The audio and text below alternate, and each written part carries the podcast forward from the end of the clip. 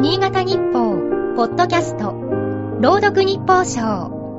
この番組は、新潟日報のコラム、日報賞を、新潟県内の地域 FM10 局が、持ち回りで読み上げます。8月27日。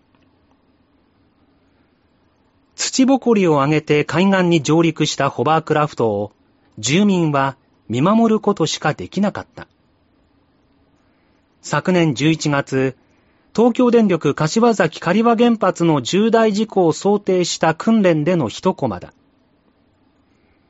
住民を海上ルートで避難させる想定だったが、沖合の波が高いとして乗船は見送られた。重大事故の際にちゃんと避難できるのか再稼働の賛否にかかわらず、多くの人が不安に思っているはずだ。緊急時に整然と行動できるのか。地震で道路が寸断されたら。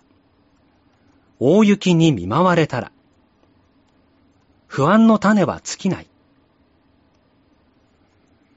昨年3月には茨城県の日本原子力発電東海第二原発をめぐり水戸地裁が避難計画や防災体制の不備を理由に運転を認めない判決を出した。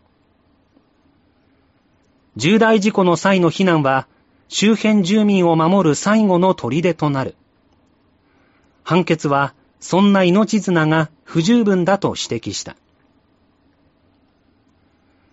こうした難題に本気で向き合うつもりはあるのか岸田文雄首相は来年夏以降に柏崎刈羽や東海第二を含む新規制基準の審査に合格した7期の再稼働を目指す方針を表明した。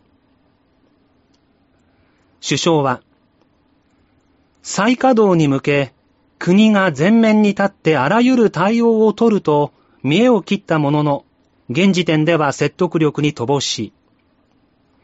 国はこれまで避難計画の策定や対策の整備などを自治体に丸投げしてきた感が強い。